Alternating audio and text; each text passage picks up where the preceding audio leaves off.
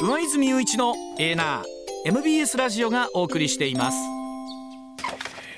時刻6時25分回りました。ここからは石田英二さんでございます。石田さんおはようございます、はいおはようございます。よろしくお願いします。よろしくお願いいたします。あのーイスラエルから、えーに行かれていた？そうそうそうそうそう。そうあの先週の火曜日やったかな、あのまあこの番組でメールが来てて、ん。えーうわちゃんが紹介してくれた、息子さんがね、はい。スイスではあそうか研究員やってはったんやけども、えー10月から、えーイスラエルの研究所に変わっはい。た途端にこの戦争が起こって、はい。で、えーまあ、大変ちょっと心配してますみたいな言ってはったんでそのこの間あの政府のチャーター機8人乗って、はい。えードバイ来たでしょ、はい。あの8人のうちの1人がその、えー僕の友達の息子なんですよ。でだその方なんですよね。そうそうそうそう。昨日もあのご紹介できなかったんですけれども、あのメールは頂戴しておりまして、番組宛てに。あのなんか、えーインタビューを受けてるのを見て、そうそうそう。ほっとしましたあのそうやろな、うん。であのーまあ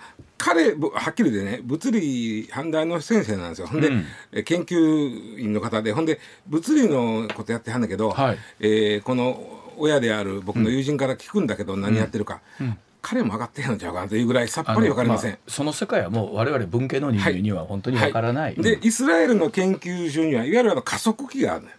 ああそうなんですか。あのごっついやつなあのはい。丸い、ま、丸い豊かでものすごい丸いの。あれですか昔スプリングエイトとか。そうそうそうそうそう加速器、加速器ね。はい。あれがあるとこに地下に、えーまあ、避難するとこあるんでこう相当堅牢な作りやった。でね写真送ってくれたんですよ。その息子が送ってきた、はい。面白いのがそのうんシェルターというか、のとこまあ、もちろん布団いっぱい研究員から布団いっぱい引いてあるんですけど、よくほらあのバーとかでサッカー現場でこう棒をクリクリ回してやる、あーはいはいあんなとこ置いてあるのよ。だからしょっちゅうやっぱりまあそういうのがあって入ることがあるからそういう僕らが思ってる以上に、うん常にその爆撃みたいなのそうが常そうそうそう。に隣り合わせみたいな。そうそう。でまあその彼の息子さんは10月行ったばっかりやからこうね。もう出歩かれへんし。でまあ今回帰ってきたんですけどもやっぱり話聞くとねあのーまあテルアビブから、うんドバイで、はい。えーまあ、たった8人やってこれはまあ政府も、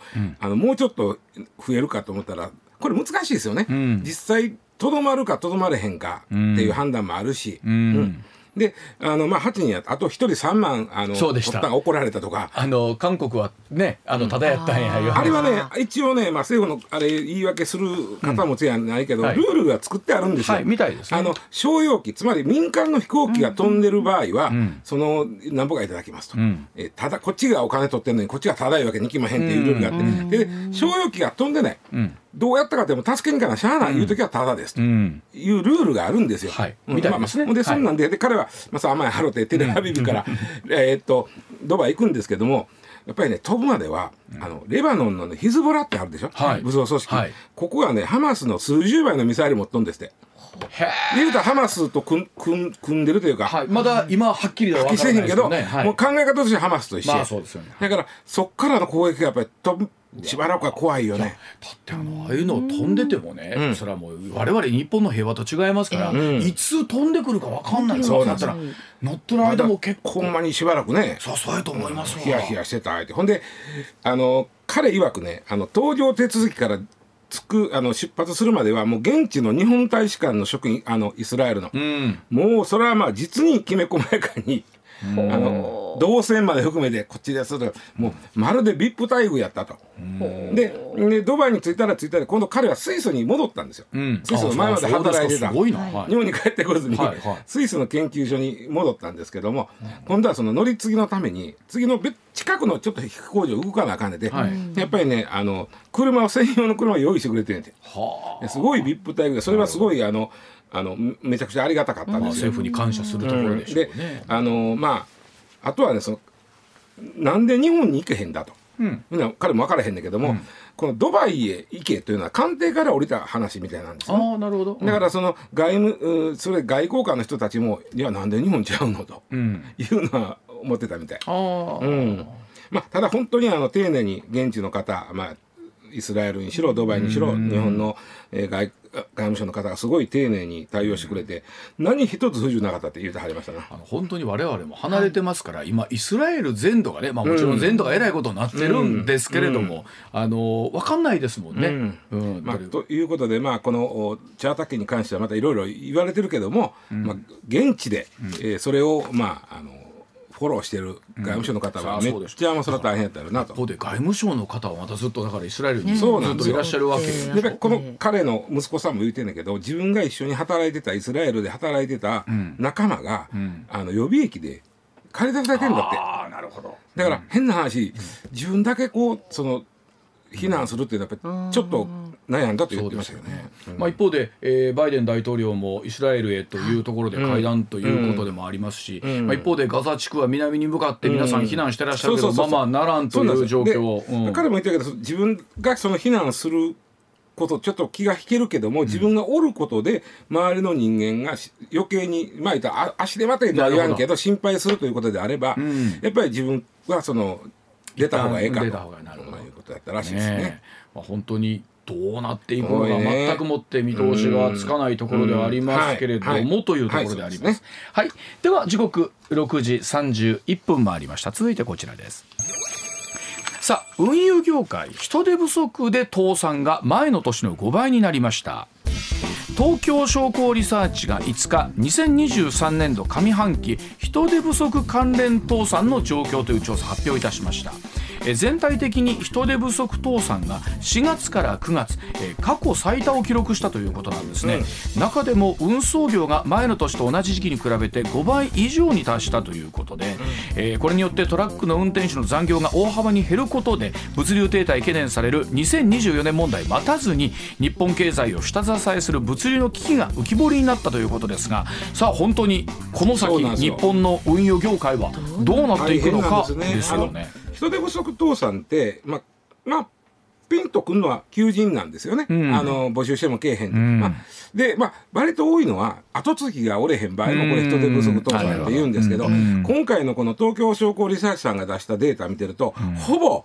求人なんです。んで、えー、1位がね、サービス業。うんこれやっぱり旅館と飲食ですわ。あー足りない足りない。だから、きもうつまり事業が回らんなってまうということ。で、2位と3位がおんあの建設業と運輸業なんですよ。両方、この2位と3位の建設業と運輸業っていうのは、まさにその来年の残業規制が始まる業種なんですね。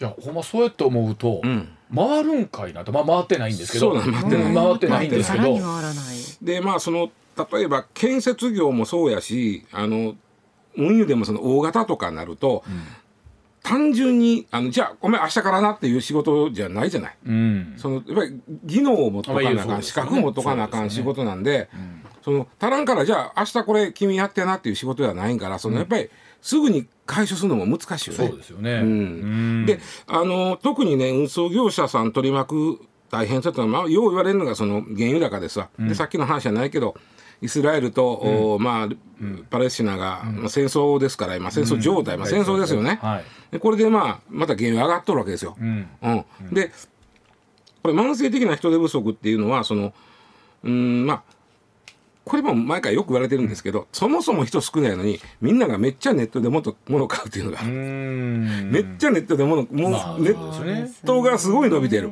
でそれ全部まあ言ったら運んでもらわなあかんわけやな、ん。であのあとはそのトラックの大型トラックの運転手さんの高齢化。もう50歳ですから平均が。あ自分でもあの僕も54歳ですけど、長時間運転するって多分大変そうなんですよ。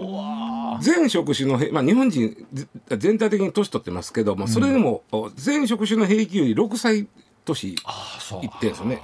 トラックの運転手さんって。であとあのまあうん大変というイメージとか給料がその大変な割には給料が少ないとかいうイメージとかうん。実際そういうとこあるのとこう難しいのがねあの、まあ、建設もそうなんですけど運輸もね、70下請けとか80下請けまであるわけ。そこまでありますか、うん、そうなると荷主さんは一時下請一時会社にこんだけでやってもらいますって言ってるけども、そっから7時下請けまで降りてくると、ん。めっちゃ減っちゃうわけじゃん。まあそうですよねその間にずっと手数料入ってくるわけですから。でそうなるとまああのまあそういう業界の構造みたいなこれは建設にもあるんですよ。うん。うん、あの今前もちょっと言った建設作業員も不足してるんで、はい。すっごいあこんなじあの時給時給とか日給でうん。雇ってくれんねやと思うけど、それって大概5次下請けぐらいの話で、上はすごい金額で受けてるはずなんですよ。ああそうかそうですよね、で俺らが見てもこんな日給もらえるのと思うけど、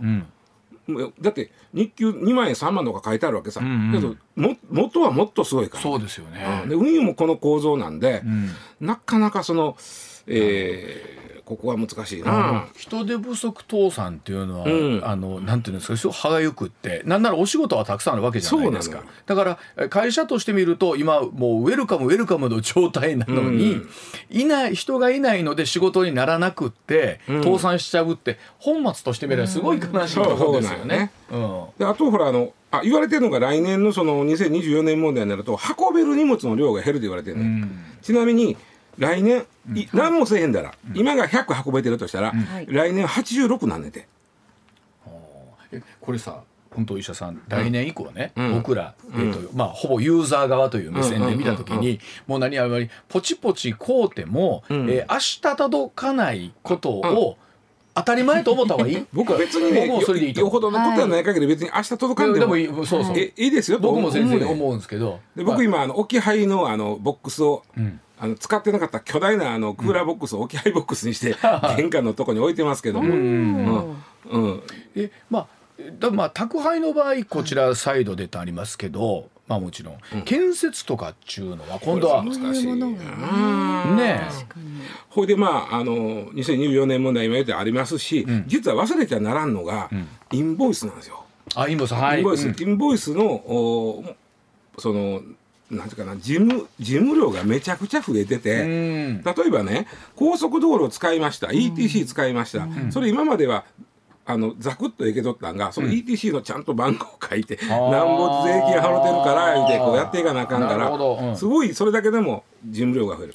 そういうのはあのそれこそなんていうんですか、あー IT で、えー DX でこう、ねまあ、一緒にねかねできたらええねんけどやっぱ本当にね運輸業さっき言ったように下請けがずっと下まであって、ん。そこまで IT 化が進んでへんというのもある、ん。であのーこれが非常に厳しい言い方になるんですが、今回この、えー人手不足倒産でも、あのー負債が1000万円以上なんですけど、運輸業で1000万円なんていう借金なんていうのは零細企業でもしてますからね。うん、だって運輸業だもん、はい。うん。トラックしてるのは一台一台借りるだけでねもそうですよね。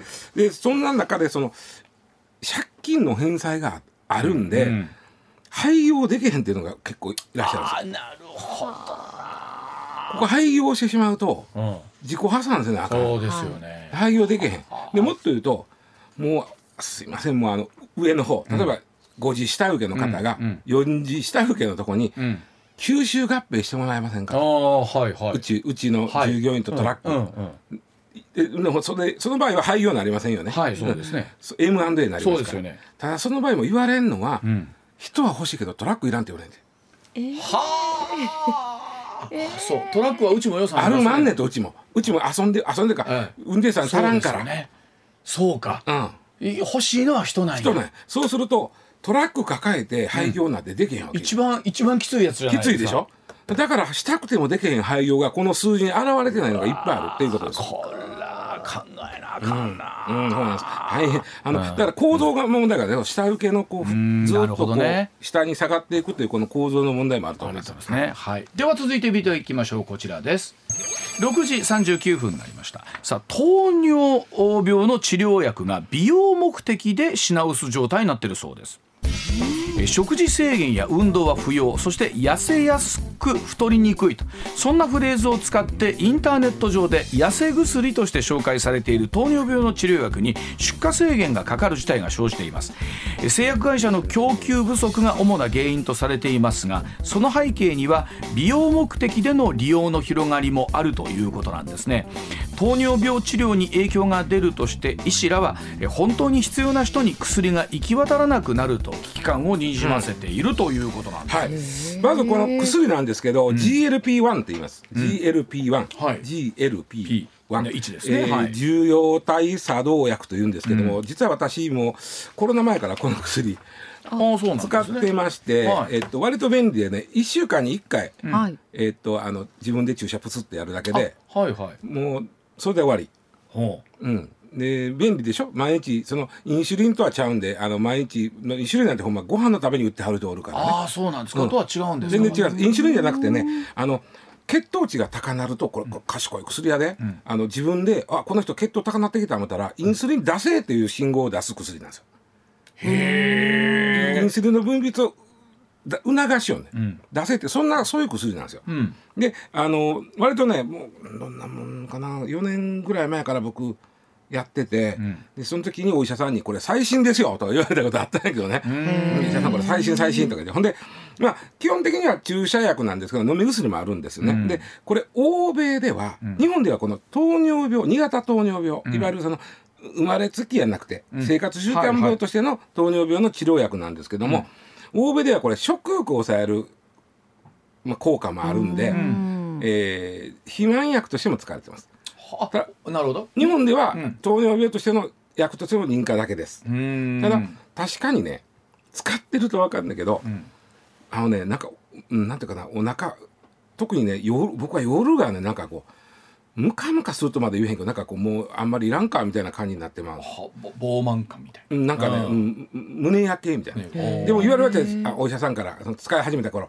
これやって痩せへんな医者さんで2人目とか言われてまあ、笑っていいかあかんのか分からへんねんけどなまあまあまあ。ほんでそんな薬なんで薬なのに。ん。あのダイエット的には使おうと思ったら全だって欧米では使ってるわけやから。はでそれを美容う美容のお医者さんが、もちろんこれそれは僕はあの保険聞いてますけど、保険聞かへんですけど使えますか？みたいなのがすごい流行ったの一時。まあでもそれ聞いたら使いたいと思う方も出てくるででしょうね。しょ。うね食欲を抑えれるし、ただね気ぃつけなあかんのはインスリンがちゃんと普通に出てる人は、そうそう。ちょっと低血糖になるかもしれんから副作用的なものも怖いでしょ。まあ、それはまあもちろんやるんだろうけどね、でさあ話は本番はここからで、この話を美容的に使ってますというニュースだったわけね、だから足りませんという話です、でこれは実はもう半年前の話です、うんうん。僕半年前にお医者さんから、これ2ヶ月に1回僕あのお医者さん行って処方してもらうんですけど、うんうん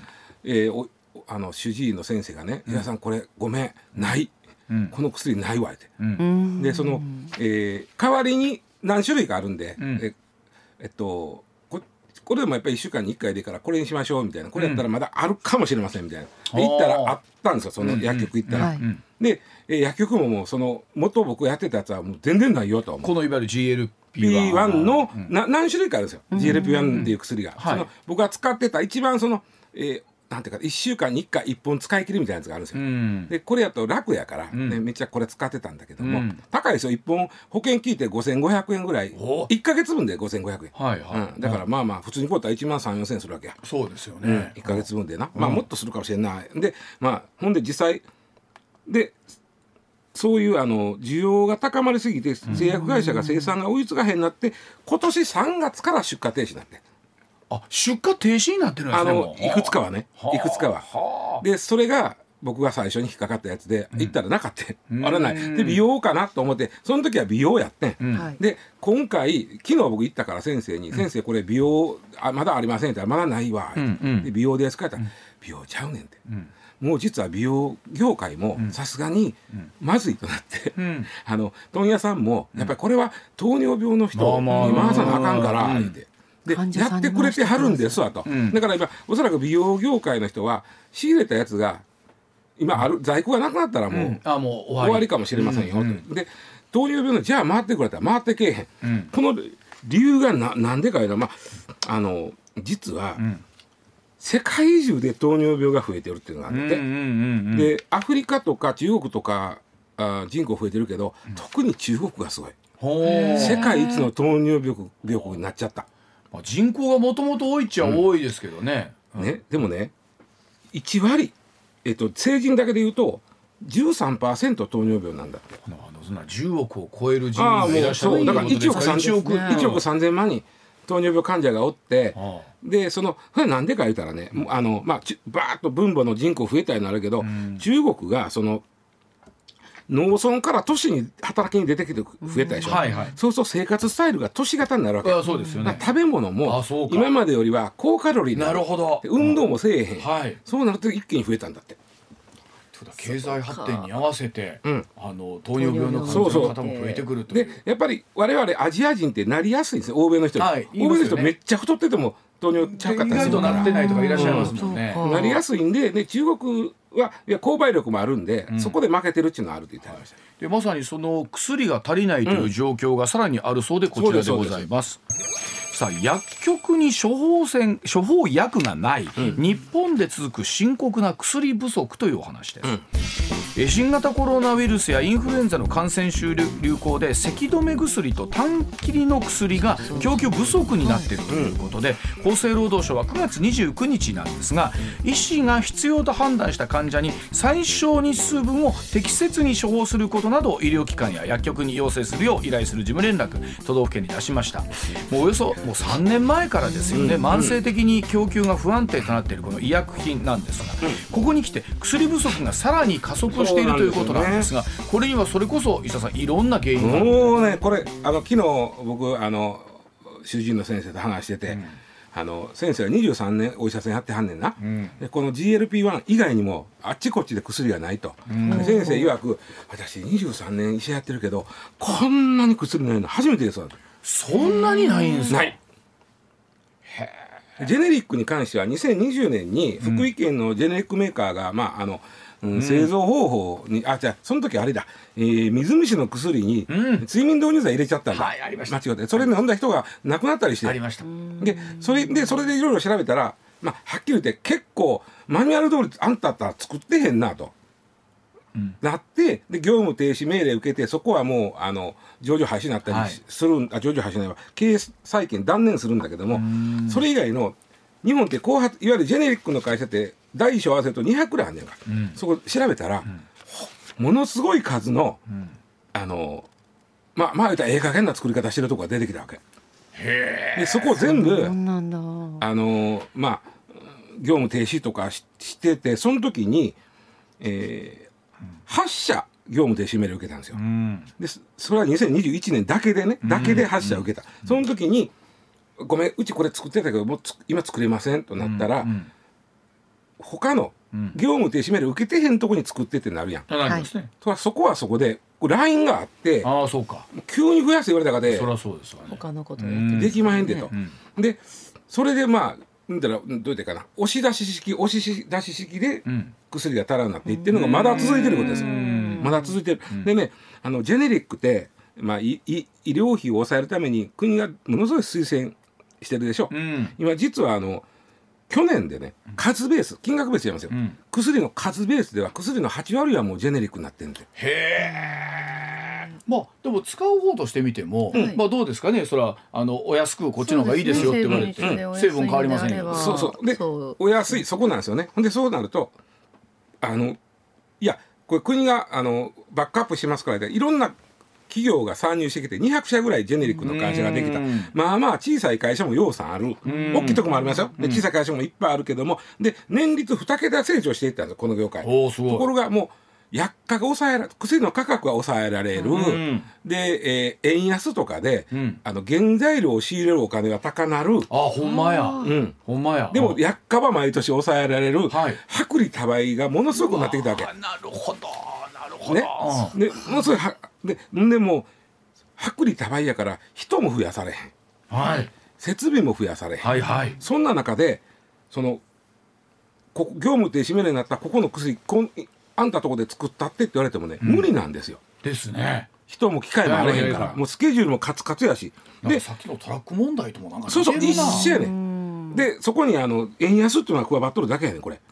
で安売り競争のだから業者が過当競争になるから、薬価も抑え過当競争になるとはいはい。薬下げるでしょ、そうですね。薬価の仕組みっていうのは、市中のおこの薬一体何ぼで売られてるかというのを厚生労働省が調査して、今の薬価より安いと薬価を下げてくるわけですうほうほあんた今これ薬価1個10円になってるけど、8円で売ってるかなと、はいはい。ほんだら8円やねええなってなるわけ、はいはい。うん。過当競争が行われるとうふわあの薬価が下がっていくくる。うんうん。でどんどん業界がしんどくなっていくっていうのがこの薬業界の。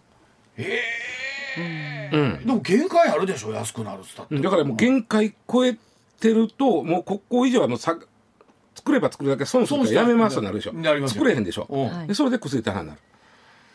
これえこれの解決策も難しいですよですよねこれはだからなんせねあのまあ本当はねこれもねさっきの車とあのトラックと似てて、M&A で大きな一つの会社になると随分違うと思うんですよ、設備も、そうなるとちっこい会社がいっぱいあると、なかなかそう、うん。ここから抜け出しにくくなるわけですよ、うんうん。それはさっきのトラックもそうと一ですよ。緒ですよね、うん。まあ、これでどうなんです？わかんないですよ。新規参入とかってやっぱやっても人手がこんな人が今はね今はね、たただ国がものすごいバックアップしてたんで新規参入がどんどんどんどんあった業界なんですよ、うん、い今はどう？今はだからあんま入っていってもあんま動かれへんと思う。だからあんまりメリットがないわけなんですね、うん。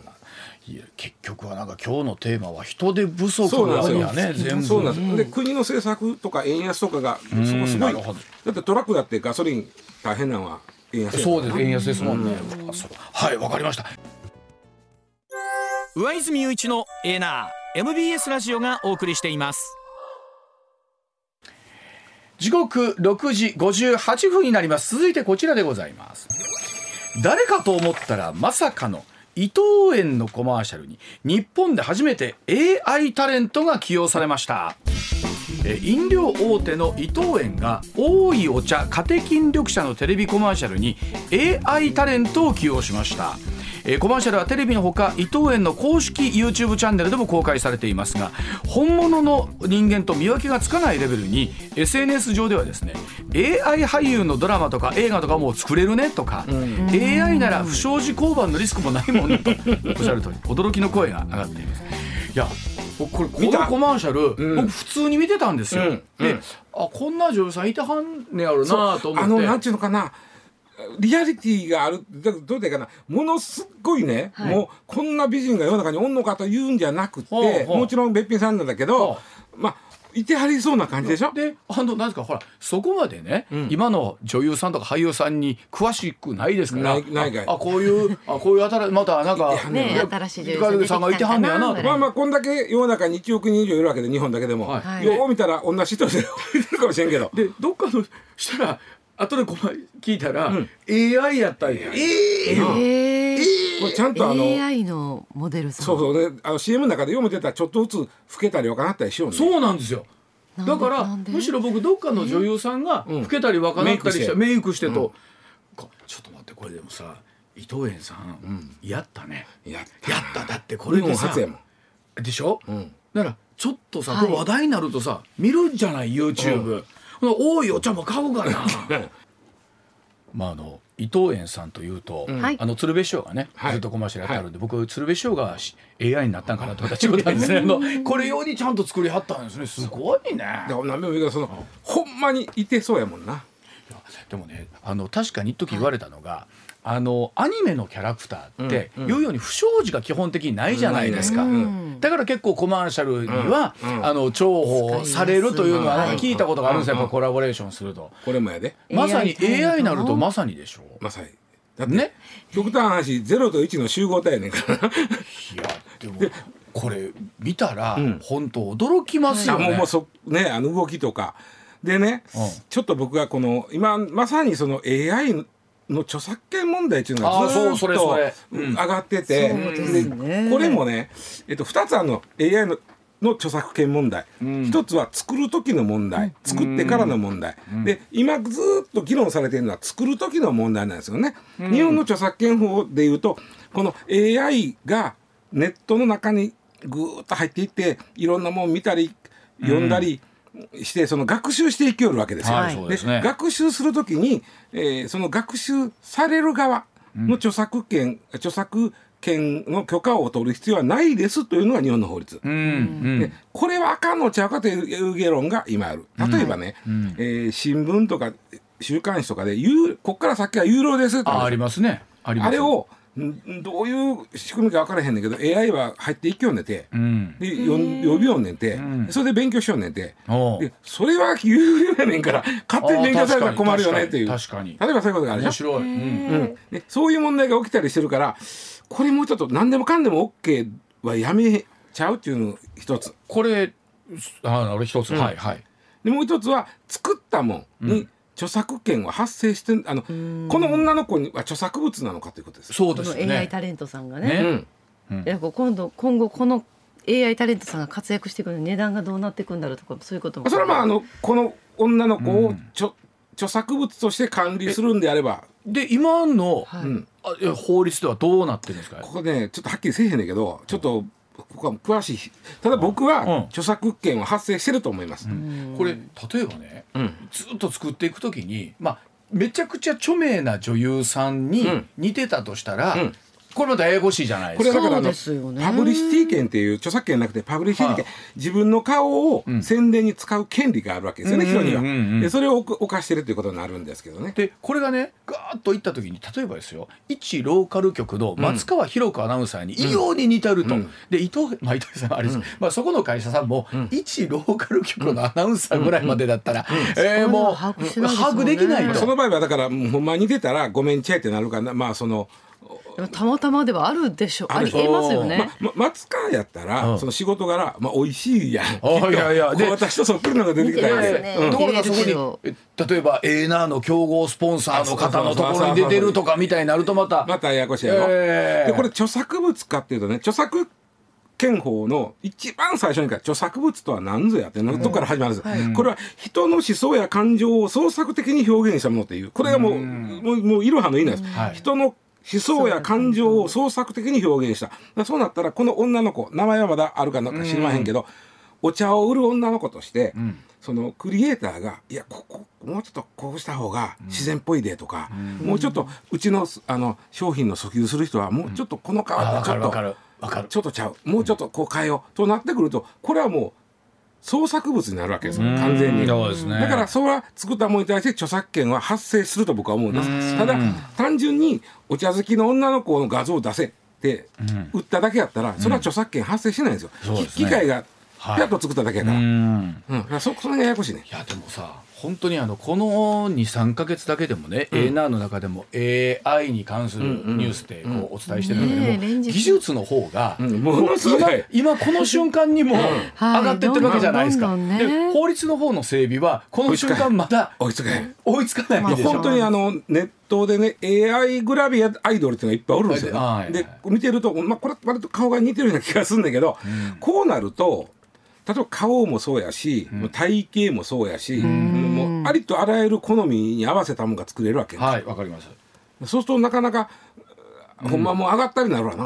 いやそうですわね。いやあのだからあのでも一方でその AI とかもですよ、うまく使っていくともちろんそのほら物流とかあんなことに対しても自動運転が今後どうなるかあれですけども出てくるわけじゃないですかでそそれも AI やし、うんこれも AI いやねえーでこの著作物としてのこのなんとかちゃん知りませんよ名前あんのかどうかまあ見てもうて。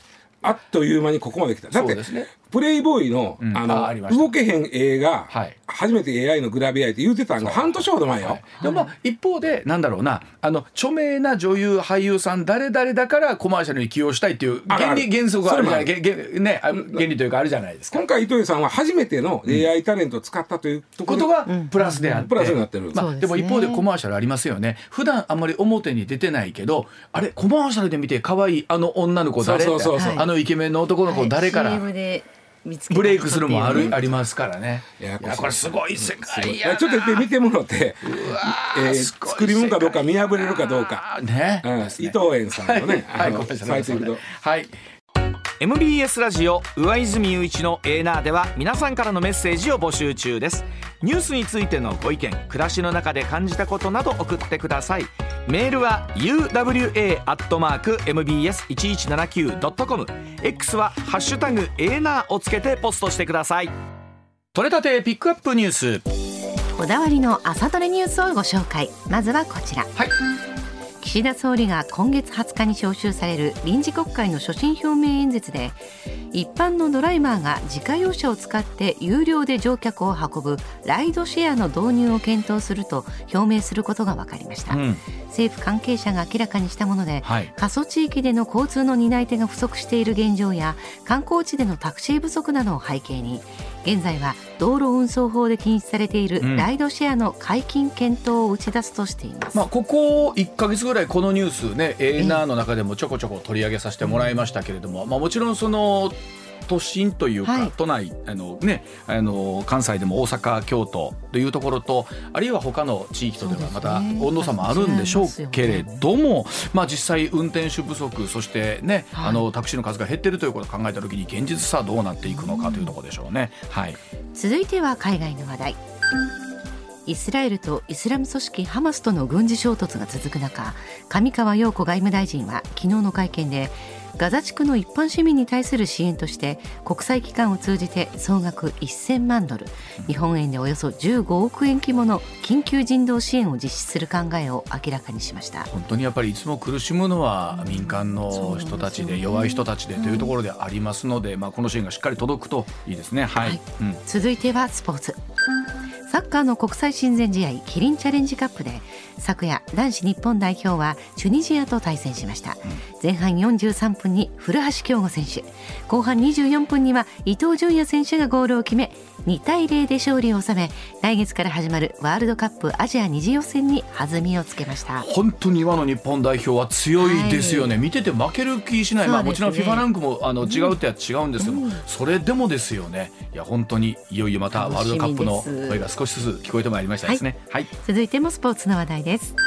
プロ野球のクライマックスシリーズのファイナルステージがセ・パ両リーグともに今日開幕します、うん、セ・リーグは甲子園球場で18年ぶりのリーグ優勝を果たした阪神と2位広島が対戦、はい、パ・リーグは京セラドーム大阪でリーグ3連覇中のオリックスが2位ロッテと対戦します、うん、予告先発は阪神が村上選手、はい、広島が栗選手、うん、オリックスが山本選手、うん、ロッテが今選手となっています。いやいよいよですねクライマックスファイナルステージ。ちなみに今日 MBS テレビでは、はい、えオリックスロッテ戦を地上波で中継ということでございますのでこちらもぜひご覧いただきたいと思います、はい、続いての気になる話題はこちらですジャニーズ事務所から名前を変えたスマイルアップ社は今後設立するタレントのマネジメント業務を行う会社の名前の募集を始めました。ファンクラブの会員を対象にしていて今月31日まで募集を行います、うん、スマイルアップ社は新たな会社としてファンの皆様のご支援を頂戴しながらタレントに新しい活躍の場を提供するよう準備を進めているとしています、まあ、ファンの皆さんに決めていただくっていうのが一番こうまたしっくりくるんだろうなというところもありますしね、ね、まあ本当あの堂本さんもおっしゃってましたけれども、はい、まあ本当に世界一クリーンな会社にどうなっていくのかっていうところだと思いますね、はい、はい、続いての気になる話題はこちらです労働組合の中央組織連合は17日来年の春闘の賃上げ目標を5%以上とする方針を固めました。今年の春闘は5%程度を掲げていて程度から以上に表現を強めます、うん、今年は賃上げ率が30年ぶりの高さになりましたが実質賃金は前年割れが続いていて、うん、さらなる賃上げにつなげたい考えを示しました、まあ、本当に多くの方がおっしゃってるようにやはり、えー、来年の春闘もこのレベルで上げないことにはやっぱり景気故障でするということもあると思いますし、はい、ね、やっぱりせっかく上がってるのに実質的にこう目減りしているイメージがあったら意味ないですからね。はい最後はこちらです。JR 東海西日本九州の3社は東海道山陽九州新幹線の一部車両に設置されている喫煙ルームについて来年春すべて廃止することを発表しました、うん、近年の健康増進志向の高まりや喫煙率の低下が理由だと説明しています。これはあの愛煙家の方にとっては本当にお大変な状況であると思いますけれどもね、はい、まあ、世の中ってこっちの方に流れてるんですね。はい、えー、ではお知らせ挟んで石田英さんの登場です。